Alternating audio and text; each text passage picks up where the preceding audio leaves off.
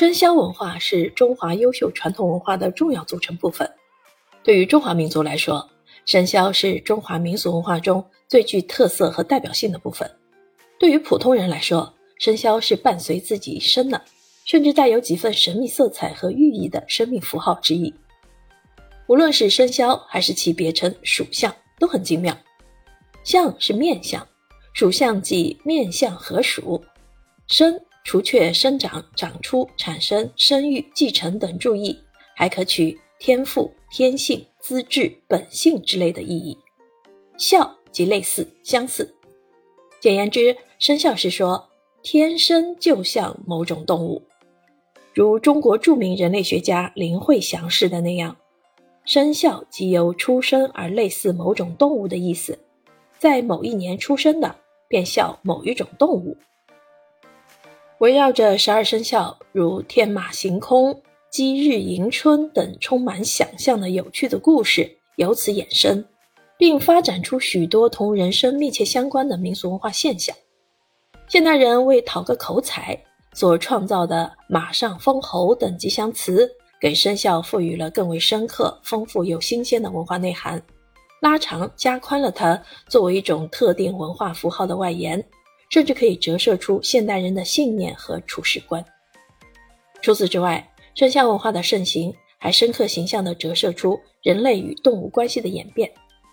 在先民征服大自然的过程中，动物为古人提供蛋、奶、肉等食物来源，并在随葬、祭祀、耕作、畜力等多个方面发挥着极为重要的作用。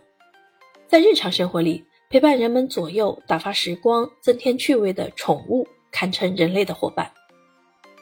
自19世纪前叶，更具体的说，法国税务官比尔特在1837年发现灭绝动物化石和石器共存的现象，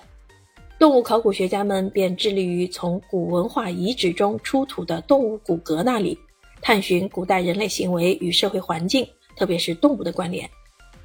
袁敬曾在其《中国动物考古学》中给动物考古学下了定义。通过收集、鉴定、量化、测试和分析动物遗存，认识古代存在的动物种类、当时的自然环境、古代人类与动物的各种关系及古代人类的行为特征的一门科学。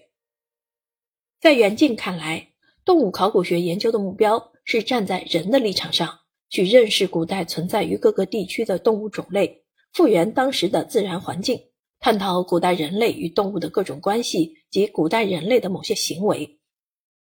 如果我们也有幸前往考古现场做田野发掘和田野调查，便会穿越回一种想象的空间中，想象在几千年前，动物们如何在中华大地上与人类共同生活栖息，并对人类产生影响。饮食、农业、运输、医疗、语言、文字、艺术、宗教、祭祀、战争等。均可以成为人与动物发生联系的媒介。动物考古学从起步开始就旨在讲清古人附著动物的行为是什么，及探讨为什么，价值何在。《动物寻古》在《生肖中发现中国》一书，寻的是古代人类和动物相互依存的真相，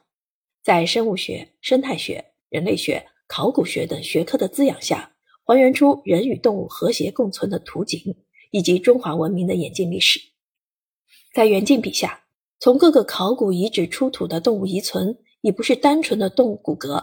它们经过人类的畜养、捕猎、食用、加工等过程，已变成文物遗物。尤其是在青铜器、陶器、画像砖石、绘画以及文字等载体的辅助下，每一种动物都活灵活现地呈现出性格特征以及人化的一面。感恩古代匠人们用高妙的技法，真实记录了各种栩栩如生的动物形象。难怪袁静在他几十年的研究过程中，研究祖先利用动物的具体细节时，不由得感慨古人创造历史之伟大，也不由得萌生了把背后故事讲给更多人听的想法。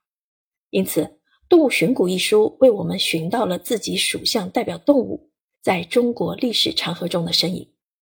它不仅是一本科普读物。更像是一面文化镜子，我们驯化动物，反过来又以其为伴，甚至以其为喻。对着本书顾影自视时，我们越发读懂古人创造的鼠目寸光，人中龙凤等词的心思，也越发读懂自己，读懂人性。